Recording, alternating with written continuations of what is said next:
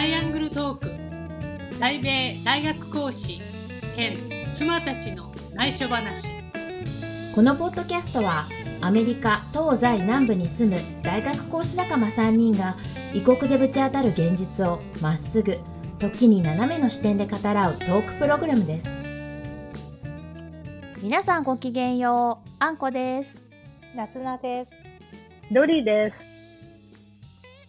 今日はですねあ今日は皆さんに私私事ながら喜ばしい出来事がちょうどこれに関連してあったあのね何？あの あのさうちの息子、えっと3年生なんだけど長男ねあの1月の末にあの漢検を受けたんですよアメリカで。ほうほう。で補習校に通ってるんだけどあの補習校っていうのは土曜日だけ行くまああのこの地域での日本日本にルーツがある子たちとか駐在員の人とかが、まあ、通って日本語をキープするっていうと目的にあの行ってる、まあ、土曜日学校なんだけどもそこであの10人集まると海外とかでもできるんだってその準会場っていうのがあの申し込めて。で、えっと、それであの小3だから発給を受けたのね1月の終わりにね試験があってで受かったの。今日その連絡が来て。おめでとう。ございます。なんかねよかったね。初めてさ人生初めての試験だったからすごい嬉しかったみたいねやっぱね。初関係。初ああいそううななんていうの？いわゆるさ机並べられて「用意始め」って言われてやる試験っていうのが、まあ学校のね、テストとかはあるかもしれないけどちょっと雰囲気違うじゃない？なんか。うん。厳しいしね、うなんか日本のやつはそう特に。なんかね速報っていうかウェブでのがあれで後で紙で来るみたいなんだけど、うんあの結構ね羽とか止めとかそういうのも厳しいって聞いたんだけど、そう。あととりあえず。漢字書きだけじゃなくて、なんか、うん、え、何級 ?8 級かな？8級。受けたうんはなんかいろいろうん。部首とかあるでしょ？なんか。あ部首もあるしね同書き順。とそう、ん。あそれはねうん。同意語とかは次の級からだあまだないんだ。発表はねうんまだまだかんそう。簡単というか結構ね、うん。漢字書けるだけでもダメなんだよね。そうなの。うんうん。そう。でやっぱりさあの普段の生活で使わないからうん。使わないものを、まあいかにやらせるかっていうのがすごくなんかこのあのねうちの息子はあのまあまあ両方全然いけるんですわ。なんだけど私が徹底してもう日本語しか喋ってないの生まれてこの方。英語で一切喋ったことないからあのうん。3人子供全員ね。だからあの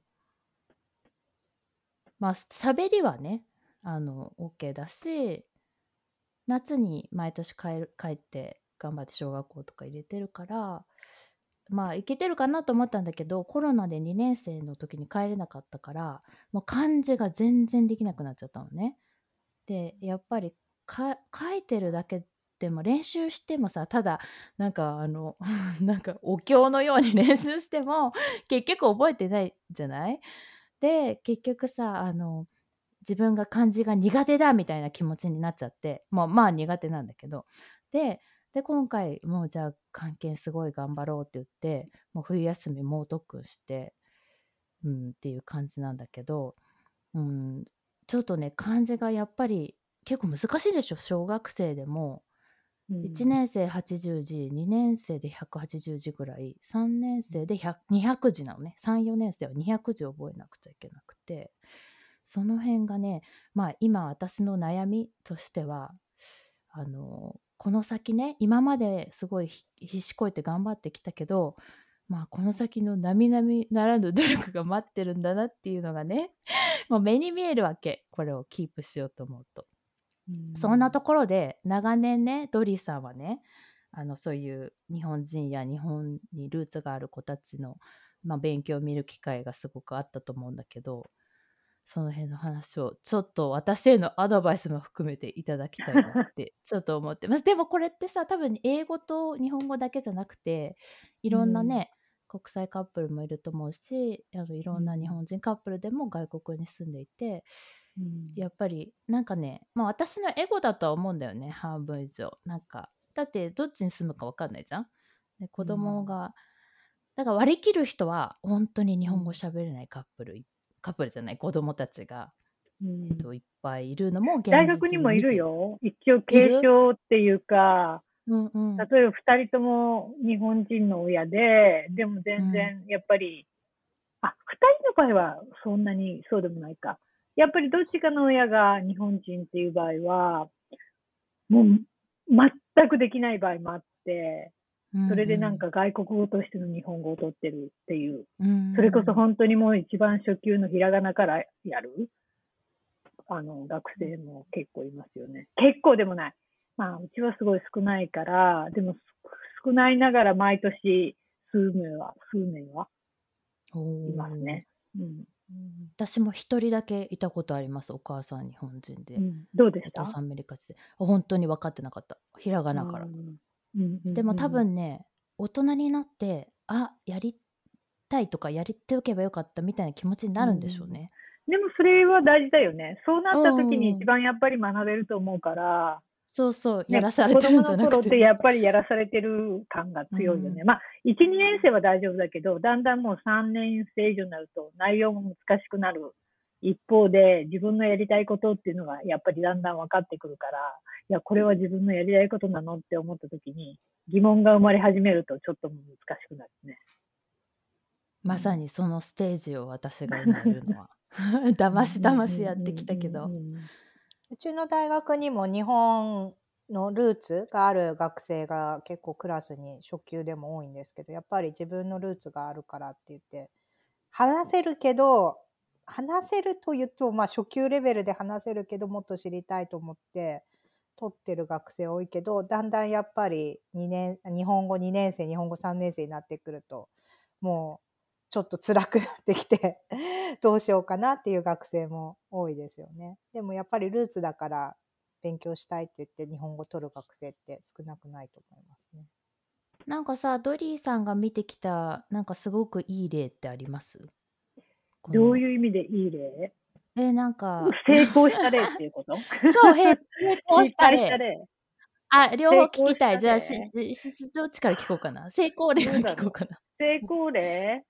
うんああ、成功例って、でも、やっぱりね、なんかその部活っていうか、こっちの現地校で、やっぱりいろんな学校だけ、学校も忙しくなるし、さっき言った3年生ぐらいから、あとなんかサッカーやったり、ね、いろんなバイオリンやったり、バレエやったり、いろんななんか課外活動が増えてきて、そうするともう本当に、やっぱりそっちの方が多分楽しいと思うので、なんかその、日本人の子供と会うっていうことのために、ね、学校に行くっていうことも結構、それがモチベーションかな、強いて言えば。やっぱりその、うん他の子供たちに会いたいっていうことかな。うん。でもそういう子たちって日本語で話してます？だんだん少なくなっちゃうよね。子供たち同士でも、やっぱり、もうそれはでもしょうがないよね。私はね、なんかうん、やっぱ仕方ないと思うね。やっぱりう、ん言語って思考する、思考するためのものだから、その思考がやっぱり現地校、現地校のね、勉強が思考の言語なので、で英語でいつも考えてれば、やっぱりね、そっちで考えちゃうっていうのは、もう仕方ない流れだと思います。ただ、なんかね、すごい私友達で、なんか詳細は知らないんです。なんか遠くに住んでるから。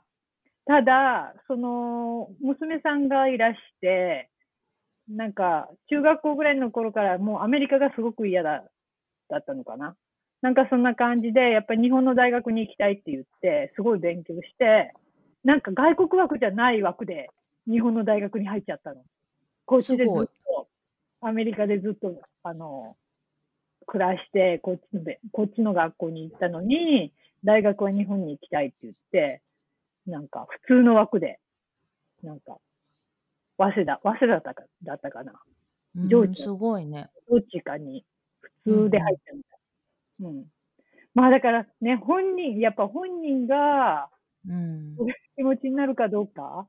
でもならなくっても仕方ないよね。それはなんか、もう本当にうんうんうんさっき、あんこさんが言った自分のエゴっていう。そうでもなのそれもそのあんこさんだけじゃなくて、それはすごくね、あると思います。なんか、うんいろいろなお母さんを見てて。うんすごい、エゴもいい、エゴがいい、いいこともあるけど、でも多分もしかしたらお互いに苦しめてるかもしれない。エゴが自分自身も苦しめるし、子供も苦しめる。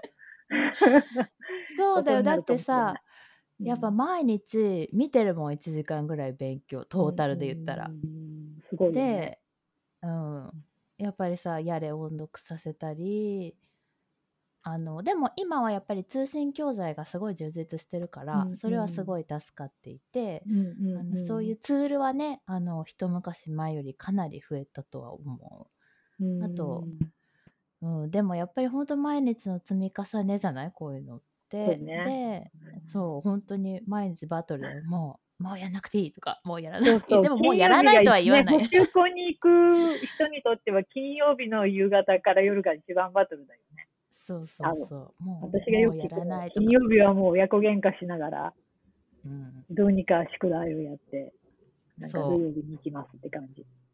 そうそうそう。やめるやめないのバトルで。だってね、やめるって聞くと絶対やめないっていうわけ。あ、そうなんだ。その辞めないの理由は何なの、多分私と一緒ですげえ負けず嫌いなんだと思うね、まず。そこで負けたくないの。のうん。で、あとは、でもやっぱりさっきその言ってくれたお友達がうん。やっぱり、その、あのうちの息子が行ってるところはあの日本語レベル切りをしてるのね。だからはい。学年切りじゃないのね、であの息子が入ってるのはもう基本日本語しか使わない。あもちろん英語も喋れるんだけど、授業も,、あもうあがっつり日本語だし子どもたち同士も日本語で、まあ先生と親の前ではね少なくとも 喋ってるしあとやっぱり半分は日本日本人のあのご夫婦のむすあのうん。子供さんご子息なのね。だからまああのすごく日本が長い人たちでなんかやっぱり基本。なんかそういうその駐在の人にとってはやっぱりなかなかさ高学年でアメリカの小学校とか中学校にやってくるとさ馴染むのがすごい大変なんだよね。でそれは私も高校で留学した時にすごい思ったの。すごいあ、現地校にっていうこと？そう現地校に、うんうん、そう。でさあの補習校が心の拠り所みたいなでも自分もすごく認められるし、うんあのそうそうそう。なんかやっぱり、そう、現地校で苦しい思いをする、うん。そのね、駐在員の方の子供たちにとっては、やっぱりすごい心のオアシスみたいな感じ、土曜日が。そうやっぱりまさにそう、うん。息の、なんていうの、この息、息が合うっていうか、やっぱり。うん。そうだからなんかやっぱりねその中学生の子とかはああもう日曜日とかに話してるとあ明日学校行きたくないみたいな感じなこと言うからさなんかやっぱりいろいろ言われたりするみたいなのね、まあ中学生ってどこでもそうだけど、まあ、特に、まあそういう目に遭ってる子もみたいでであのうちの息子は息子であのそういうお兄さんたちになんかねたわいもないゲームとかの話でこう盛り上がるのがすごく、うん、いいから私としてはすごいありがたい存在なんだよね。駐在員の,、あのご家族というのはとてもね。うんそっかそうそう、うん。でもねなんか難しいよね。そうさっきも言ったけど親のエゴっていうのもあるけどでも私やっぱりね全然自分が子供を産む前結婚する前に全くお母さんお母さんがシングルマザーで日本人なんだけどもう子供たちにあでお父さんはアメリカ人だった人ででもなんかもうちょっといない感じであのでも英語なの全部。っていうご家族を目の当たりにしてそれまだうん。20代とかの頃ね私が。うん。え？ってなって。ちょっとショックだったんだよね、やっぱり。なんかなんかちょっと自分のだって私英語で100%自分の気持ち伝わってるかって自信ないですもん。100%、うん。日本語と英語を比べたら絶対日本語の方が表現力ある,、あるし、そうね。要するにもう思春期ぐらいになったらさ、子供と喧嘩した時に、もう親の方が絶対返せない。お母さんの方が、その時困るよね、一番。あ多分。そうだろうね。私、ね。また別の友達で、うん。なんか彼女はお母さんが日本人。でも、なんか進学のこととかは一切お母さんにも相談しなかったみたい。要するに、お母さんはやっぱり日本、なんていうのかな。やっぱり自分が英語でしか伝えられないから、英語の、うん子供自身が英語の方が伝え、やっぱり伝えられ、伝えやすいから、やっぱり詳細の相談ができなくて、結局だからそういう意味でお母さんには相談できなくて、お父さんとだけ、あの、その進学とかに関しては、お父さんがもうなんか、もう役割分担みたいな感じなのかな。よく言えば。あーだからもうつまりりおお父さんが全部その、やってたみたい。やってたっていうか。一応お父さんは共有してくれたんだよねお母さんにはお父さん経由で、そうそそうじゃない、うんなんか別になんか仲が悪かったとかそういうんじゃなくて、うんうん要するに、やっぱり、なんていうの、大事なこととかがやっぱり伝わりにくくなる。うん子供の生半可な日本語と、親の生半可な英語で、一番伝わる言語が二人にない、共通言語がない。あの、うんあの、重要なことを話せる共通言語がない。まあ、日常のことはね、全然大丈夫だけど、その大事なこととか、なんか悩み事があったりとか、そういう時にはなんか、その私の友達はなんか全てお父さんに相談してた。らしいです。そうか。なんかそう、私多分恐れてんのそこだと思うん。う。なんか自分の息子たちとうん。腹割って自分の私にとっての母語で話せなくなる日が来たらどうしようみたいな。要するに お母さん。の、ね、お母さんが日本人の場合は、いくら英語頑張ってもさ、やっぱり、ね、それは大人になってていうか、なんていうの、習った英語だから、うんもちろん日頃のこう、ね、生活には困らないかもしれないけど、やっぱり子供としてもなんか微妙に伝伝わりにくいとか、あ、ジョークもわかんないとか、いろいろあるんじゃないかなってう思います。んうんそっかそうだよね。うんうんいやーほんとここの先どうしようって常に思いながら やってるもんね。なんか友達でよくなんか補習校の子供を補習7今何歳？7歳か8歳ぐらいの女の子を補習校に入れてる日本人のお母さんでアメリカ人のお父さんの友達がいるんですけどよく Facebook とかに補習校であの子供があの持ってきた宿題とかをこうアップロードしてちょっと文句を言ってるんですね。例えばあの、まあ、すごいリベラルな方ですごくあの政治のあの政治家の翻訳とかもしている方なので多分すごいリベラルだっていうのもあると思うんですけどあのなんか例えば何だったかな。この絵の中で男の人は何人いますか？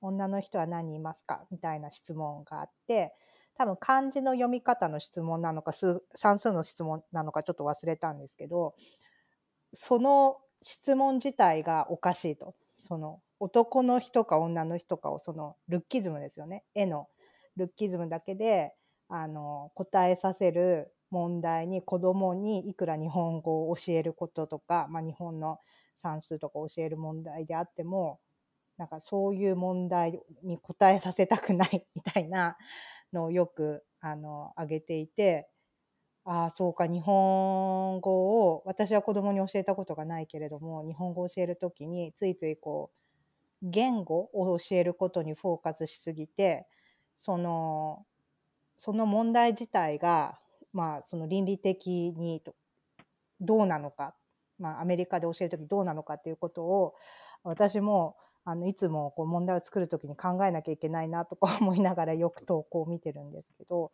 そういったなんかこうあのトラブルとかまああの子供が持ってきたこう補習校の問題でこれはちょっととか思うこととかってあるんですか、それってさやっぱり場所と先生次第で、うんうんその人がいかにセンシティブというかうん考えてるかってことによる気がする。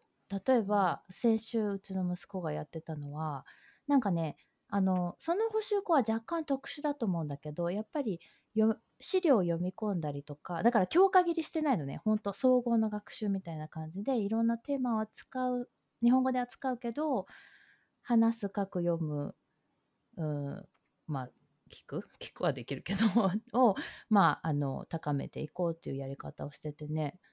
なんか先週は SDGs についてやってたよ。やっぱり日本であのそういうね取り組みすごいメディアでも言ってるから。で先生もその日本の新聞記事を持ってきて読んでみたりとか自分たちで何ができるか考えようって言ってまあか作文みたいにして書いて発表したりとかっていうだから本当に多分よるよねその先生かな。じゃあ、あんこさんのところでは、今のところそういう問題はあ。全然ない全然ないよ。うん全然ないただやっぱりあのーそうだねなんか古い教材とか使っちゃってんじゃないかな。そうなのかかもね。日本語のさ大学生向けでも結構いやあれっていうのない？あるある。あるある。うん、多分そのノリなんだと思う。多分教うん教材が独自に作ってなかったり古かったりどうどうなんだろうねどうどう踊りさうん、そうだね。かな？と思う。んうん、私は大学生の方は感じる。補習校とかでは感じたことはなかったです。うん逆に。うんうん、だからやっぱ場所によるのかな。うんお母さんとかおと、まあ、保護者のうん、その、意識。うんうんうんうん高い低いでは言いたくないけど、意識がどこに向いているかっっていうことだと思あとう。ね私は、私は逆に言えばそういうのってあまり問題じゃないと思うんだけど、うんうん、なんかそれをそこまで考える方が逆に不自然な感じがする。うんもちろん子供が自分からね、そういうことに気がつけばそれは、それはそれだけど、親がなんかそういうふうに率先して、なんか言うのってどうかな。まあ、どうかなっていうか、まあ、だからいろんな人がいるよねっていう、うんなんか感じかな。私からしたら。私は補習校で教えたことがないんですけど何回かの見学に行ったことはあってなんかこう、そうたまたまあの日本語の先生になる前にちょっといくつか見学に行ったことがあったんですけどあのなんか 毎回行くと行くたんびにあなんか補習校の先生あの子供のご両親の対ご両親というかあの親の対応をしなきゃいけないから大変だなって毎回見てて思ってなんか私その頃は日本に住んでいてそのちょっと研修でアメリカに来てる状態だったのであなんかアメリカにいる日本人の親の人たちは強いな当たりが強いなというか、まあ、はっきり意見を言うっていういい意味でも悪い意味でもうわなんか日本にいた当時の私からするとわあなんか強いなと思ってあ私はこの対応をなんかあの心折れずに毎回できる自信がないなって思った記憶が当時あったんですけどそういう大変な対応とかってドリーさん過去に経験はありますか？うん。最近、最近っていうか、後にななんか長くなる、なると、ない、なくなってきたけど、でも、たまたまなかったのかもしれないし、なんか、やっぱり、あるよね、多分どこに行っても。なんか、それこそ日本でいう、もう古いのかもしれないけど、モンスターペアレントだったっけ？そういう言葉があったよね。なんか、子供は悪くなくて、っていう感じ。なんか先生が悪いみたいな。そういう方は日本にもいらっしゃるんだろうけど、こちらにも多分いらっしゃるんじゃないかな。うん、なんかそういう方に当たると、まあ先生は大変かもしれない。大学生に教えてるとなかなか親まで出てくるようなことっていう対応はないのでなんかたまにありますよね。私もたまにある。ほ私あったとんどない。でもほとんどないですよね。たまにまあ年に1回ぐらい。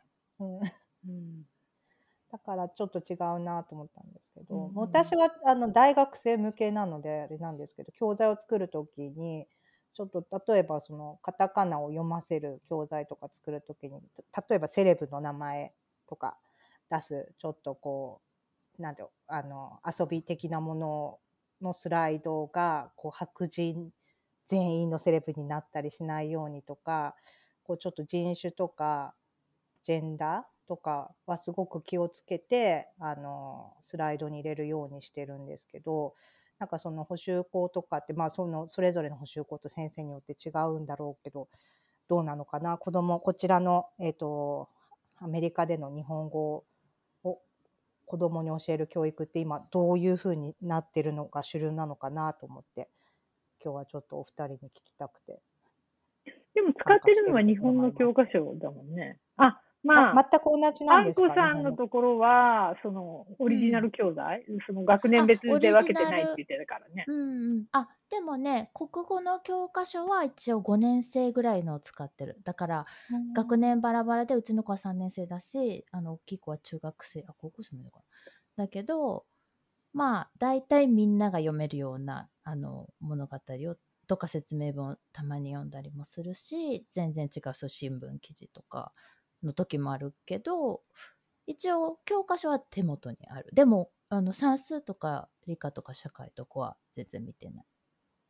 うん。あ補習校では見てない。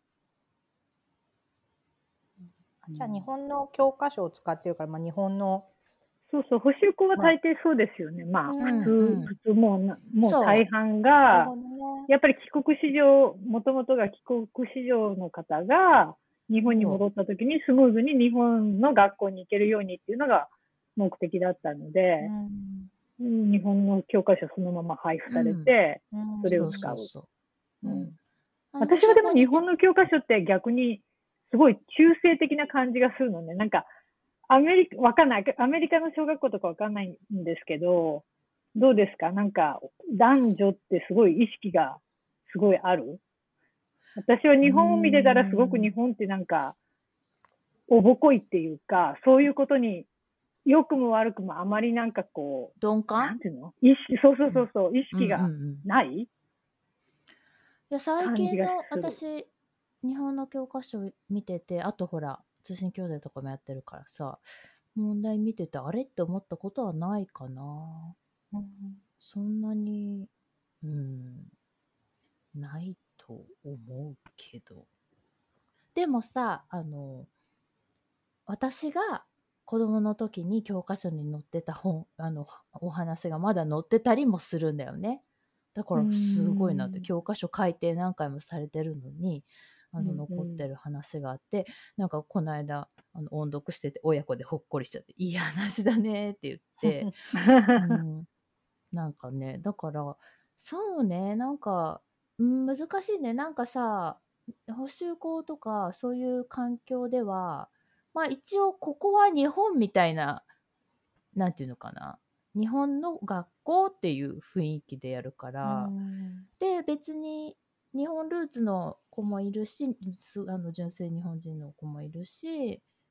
だけど別にそこのなんていうのぶっちゃけダイバーシティを気にしたりする必要がないっていうかそこうん。目的じゃないっていうかねやっぱり。勉強しに来てるからそこを誰かがすごくセンシティブに言うことはないかな。うんあとやっぱりさなんか文句言っちゃう人は基本的にあの学校行くだけじゃ何もなんないんですよっていうところがわかあのやっぱり気づかないっていうかさ そんな週1回でなんか追いつけるわけないじゃん、ないのよだから本当にもうこれは血の滲む努力をするかまあそれはやっぱりってなるかもうどっちでもいいわけよ。どっちでもいいのよ。ただそれをどっちを選ぶかっていう。であとね子供の、気質にもよるよね。そう気質にも、うん、すごくよる、そう。子供がやっぱりそれについていけない子供って。ね、だからうん、さっき言ってたあんこさんとこの息子さんは、やっぱり負けず嫌いだからっていう。めちゃめちゃそういう子供は、やっぱり負けず嫌い嫌いだから続けられるけど、ね、全然気にしない子供だったらさ、ね、もう、うんもう別にどうでもいいって感じになっちゃうよね。早い時期から。そうだねだからうん。上はね今私はそれなりにすごいかなりのあのパワーを注いであの順調だなとは思ってるけどでも次の2人がさ下の2人がどうなるかは全然わかんないしやっぱりさ1番目に注力しすぎて私ちょっとおざなりになってるとこあるからね下の2人が。だから4歳だけどまだ全部ひらがなとかは読めないしあのうんなんか難しいよねなんか本当にあと言葉もあの興味があるかはすごいあると思うなんかうんあの本当にたまにねあの親のボランティアとして違うクラスのお手伝いとかをするんだけどやっぱり興味ない子いるんだよね。あこれは興味ないんだなっていう。だからもういいとか悪いとかじゃなくてないんだよ。しょしょうがないよねそれは。他のことに 興味が。うん。ん。そうね。それそこを仕方ないよねもう。そう仕方ないね仕方ない。だけどすごい不思議なのはさやっぱり言葉って子供ってすごいなと思って。あの本当に覚えるよね。あの例えば、うん。例えば赴任してきてもう1年いや2年いたらもう英語の方が強くなっちゃいましたみたいな日本人のご家庭とかいない？いるいる。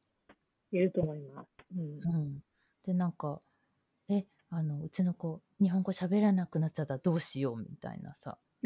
でも でもそれだけあの吸収がすごいんだなと思って、私去年2ヶ月日本にいて夫にこの双子を預けてあの日本に帰ってたのね長男と一緒に、うんで2ヶ月後にね双子全然喋れなくなっちゃったの。うん。恐ろしいと思ったこれは。まあでも だから。ね、言葉は生き物だからね、使ってなんぼみたいな。やっぱ使わなければ忘れちゃうし、うん。うんまあね、当然の流れですよね。うん。そうだね。でもなんかあの日本でバイリンガル教育を逆に日本で英語を教えている友達子供にすごい徹底的に英語を教えてる友達がいるんだけどあのちょっとあまりにこう熱を入れすぎて子供の多分精神バランスがちょっと良くない状態になっちゃった。で他の人かなカウンセラーかなんか相談したらあの子供はあなたと全く違う個体だから全く違う考え方だし、あのその違う個体だってことを意識してもう少し接しないとダメだよって言われてなんかハッとしたって言ってあのちょっとこう力を抜いたらだいぶ子どものあの精神状態も安定してなんかよくうん。逆にあの上手に両方あの使うようになってきたっていう話も聞いて、もう私は子供がいないからあれだけどああ難しいなって思いながらなんかね話を聞いてましたけどね。うんそこはなんかアメリカンスクールみたいなところに行ってるんですか、であとねあのーえっ、とお父さんがいわゆる多分駐在の駐在お父さん、えー、とその子のお父さんも子供の時にあの駐在の子として多分アメリカに長く住んでいてあの日本人だけど、まあ、英語もネイティブ日本語もネイティブ、まあ、英語はネイティブではないのかな、まあ、ネイティブに近いレベル。であの、まあ、日本語はもちろんネイティブっていう環境なので多分。でもさ、今そのネイティブっていう時に、何をもってネイティブっていう？そうなんだよね。そこだよ、それは発音の話？それとも、その言語で思考してるっていう話？どっち？ネイティブと同等にネイティブレネイティブと同等の理解ができるってことじゃないかその言語で。理解まあ会話読み書き会話全部じゃないですかね4義の。でもどうなんでしょうわからないです。あの私もわかんない。なんかよく、よくよくねあのクリックするのあるよねネイティブフルエントそうそうあのよくあのね 仕事探してる時とかぜ書かれるじゃないですか、うん。英語も日本語もネイティブレベルとか。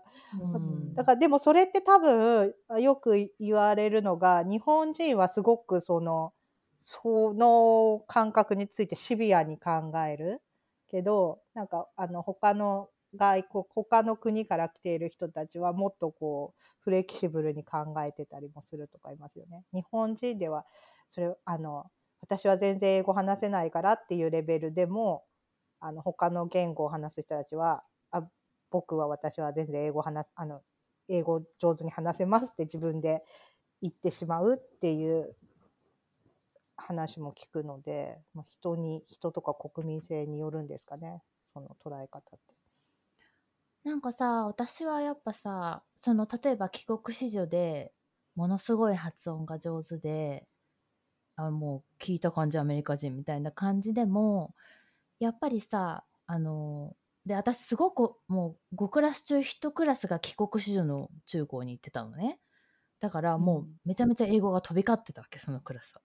で私は「はみたいな「ここはどこ?」みたいな感じでさもう英語赤点から始まったからね中1で先生呼び出されたレベルからだったからさえー、と思ってたんだけどやっぱり彼女たちもその要は小学校で帰ってきてるわけじゃんもう小6で一旦。であのもう発音とかはもう完璧でそのこうアクションとかももう日本人っぽくぽくないっていうかそのアメリカならアメリカ人ぽい他の国からだったらまたそのドイツなんか仲良かったかはドイツ語の帰国子女だったんだけどなんかもうやっぱり考え方もそうなってるんだよね。ただしやっぱり彼女たちもその後ものすごい努力をしていてあのいとはいえさ小6で使うあの語彙なんて限られてるじゃん。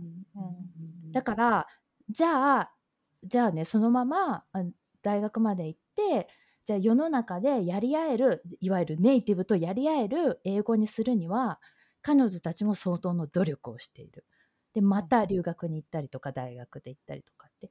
だから結局さその帰国子女の人たちもやっぱ別れ別れるというか、うん、そこであの英語上手だねってなるので終わってることもあればやっぱりどうしてもいわゆる大人が仕事で使える英語になるためには、ともうそこからもすごい努力をしてるんだよね。なんかすごくね。うん、友達の旦那さんもその駐在で子供の時いた人も中学生高校生で帰ってきて高校生の途中で帰ってきたのかな。だから自分の英語は高校レベルで止まってるから、うん、でも今は誰もが知ってるもうグローバル企業で働いてる人なんだけど英語を使って働いてる人なんだけど自分のレあの英語レベルは高校で止まってるからあのもっとその。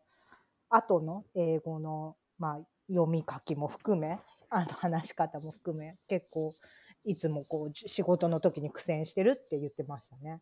うん、私からするともうネイティブと何が違うんですかって感じなんだけど。でもその話よく聞く私も友達で、うん、なんか人事のをやってて英語喋れるって言って入ってくる子たちの英語がめちゃめちゃカフェの会話みたいな感じでちょっとちょっとって注意するっていうなんか会議でねなんか「言うの?」みたいな感じでなんかそういうノリで喋っちゃうんだってやっぱ大学生とかで喋ってるから。でいやいやそれは。あと「ライク」の多様とかね。あのもう「ライク」「ライク」ばっか言っちゃって。なんかそういうのを聞くね。確かにね。うん、難しいよね。だから本当にどのレベルだからね多分終わりはないんだよね。で日本人だってそうじゃん。日本語をさ、うん、まあ話す。まあ日常的な話はできてもさじゃあ文章を書くってなったらさやっぱり難しいじゃない？で、うん、何度も何度も書き直して訓練が必要だし人前で上手にしゃべるっていうのもまた訓練だしまあ聞くのはね、うん、そんなに。ニュース聞いて100%分かるのは安心するけどね。やっぱそれが母語って思うけどねたまに。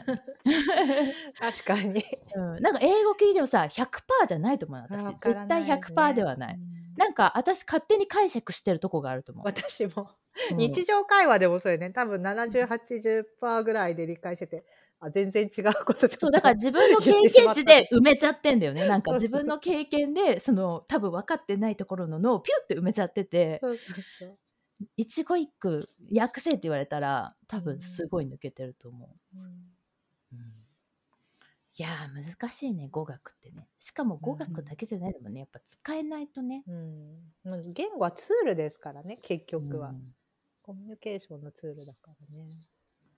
でもさドリーさんさそうやって悩んでるさその自分に日本語プラス、違う言語の環境でであのそういうまだ割と小学生とか小さいレベルのお子さんで何が一番アドバイスする？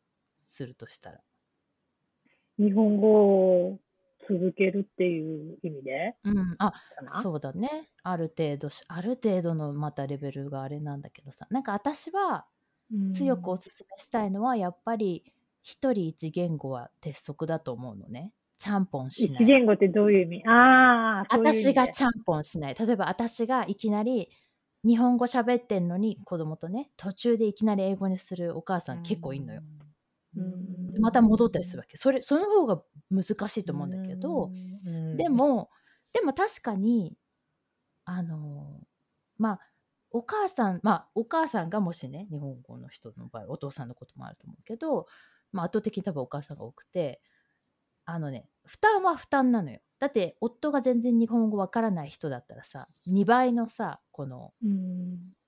なんか努力をまあ私はしてないけどねもう 私はもう10年一緒にいて日本語できないのはあんたのせいでしょって思ってるからもうその辺はあのそれでとやかく言う旦那でもないからいいけどとやかく言う人もいるわけよねやっぱ、うん。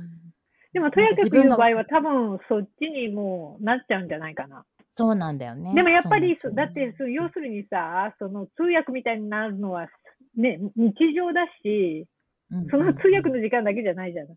だかうんら、だんだんやっぱりもうできなくなっちゃうと思うんだよね、それは。うんで、その4人とか5人の家族の中で誰か1人が、いや、これ、このこの言語で話そうっていう人が1人いたら、もうそこになるしかないと思う。なんかうん私が知ってる家族でもやっぱりそういうなんか、自分が疎外感を感じるのかな。なんか、うん。自分以外の人がやっね、自分以外の家族が他の言語で喋って自分が全く何もわかんなかったら、ひどい場合はなんか自分の文句言ってるんじゃないのかなみたいにまで思うような人も、なんか、俺がわかんないのをいいことにみたいな。うん。それってやっぱり、ね、すごく自自分の、やっぱり自自分への自信、なんて言うんだったっけ、うんうん。このセルフエスティームが低い人。自尊心。自尊心。自尊心がやっぱり低い人とかは、やっぱりそういうふうに思っちゃうみたいで、うん、で、それがやっぱり家族のね、喧嘩の種になるんだったら、もう、もういいじゃんってなっても仕方ない？もう、もういいよ、じゃあ英語で話すよみたいなうん。感じにななる知り合いもいる。うんから、やっぱりね、全員が理解っていうか、子供のやる気も大事だけど、ね、大人の、うん、配偶者の理解うんうもん必要だよね。でも、私の周りで知ってる人は大抵の場合がもう、ご主人がアメリカ人で、もう全然気にしない人が多い。なんか、うん、うちパターンだねもう。それはいいことだみたいな。なんかもう勝手にやってください。勝手にっていうか、自分が手伝える部分ががあれば手伝うけど、それはね、時間的な労働だけであって、この言語に関しては自分は何も教育できないし、協力できないから、好きなようにやってくださいっていうお父さんは結構多い。でもね、うん100%ではない。そうだね。あとさ、お母さんがさ、お母さんが日本人の場合、やっぱり自分が英語を話したいっていう人もいるんだよね、結構。あ、いるいるいるいるいる。自分が話したいから、やっぱ自分の英語が上手になりたい？っそうだね。て思うあまり、うん、それはやっぱりさ、ある程度、でも難しいのはさ、うん私たちはさ、一応もう結婚とかする前に自分でこっちに来て、ね、うん英語もある程度使えるようになっている状態で結婚してるけど、うんうん結婚でアアメリカならアメリカにき来ていや、うん実は私そんなに英語自信なかったのにみたいな状態の人には酷だよね、だってやっぱり自分が英語をね学んである程度の生活能力を上げていきたいもんね、そこでうん。一緒に子育てってなると、いやてんやわんやだよそれは。うん。うんまあ環境によるねうんいやよるけど、まあね本当になんかこう成功したいろんな人の話を聞きたいなと思う。今後の私の参考に。参考に。でも成功っていうのがさ、何かっていうのにもよるよね。だからそうだね自分にとっての成功っていうのは何なのか、うん要するに子供に100%の日本語を教えるっていうことが成功なのか、それとも、郷にいれば郷に従え。うん。うん。どっちの国でも自由に、こう、言葉の壁を感じないでもらいたいね。私としては。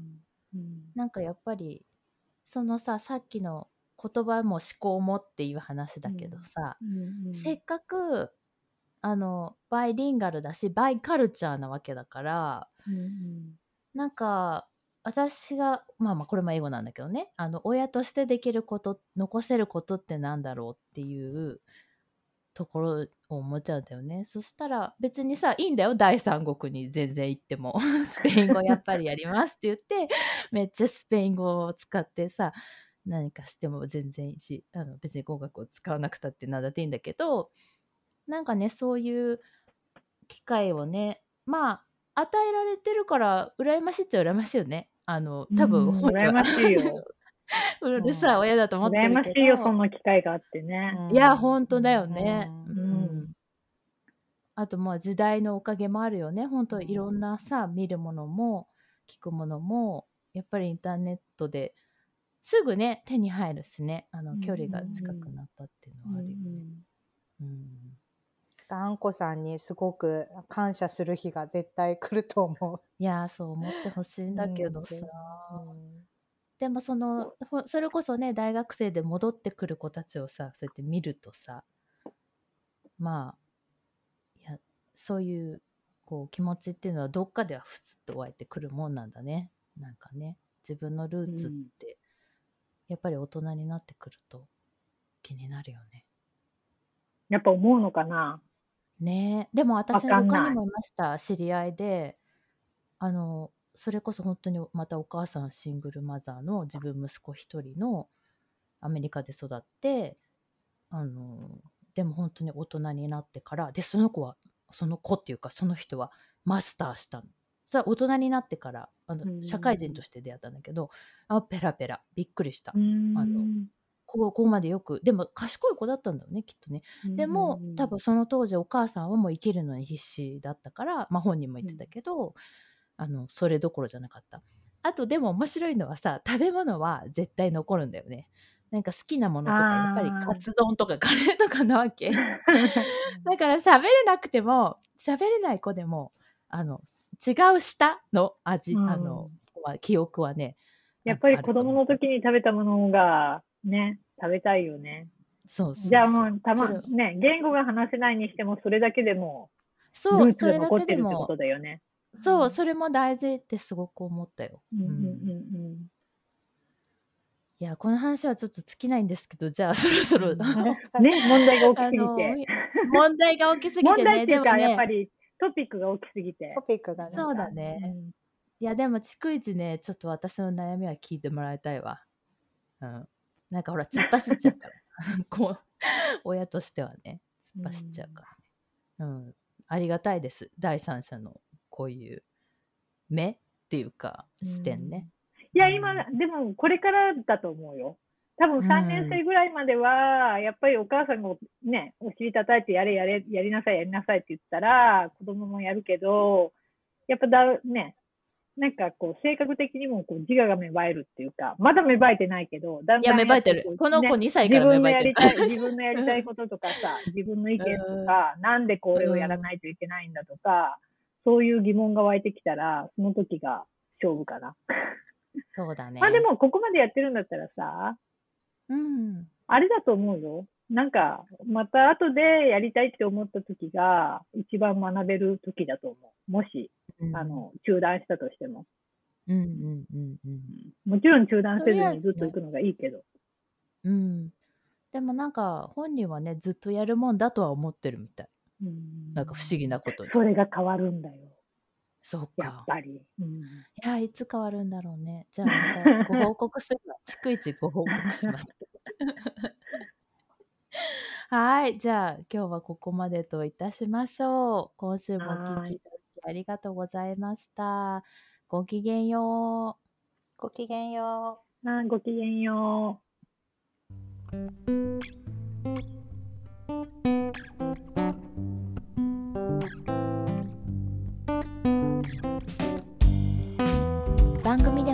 皆さんのお便りを募集しています。メールアドレスは英語でトライアングルトーク数字の3 at gmail.com です。疑問質問聞いてみたい話題などお寄せいただけたら嬉しいです。お待ちしています。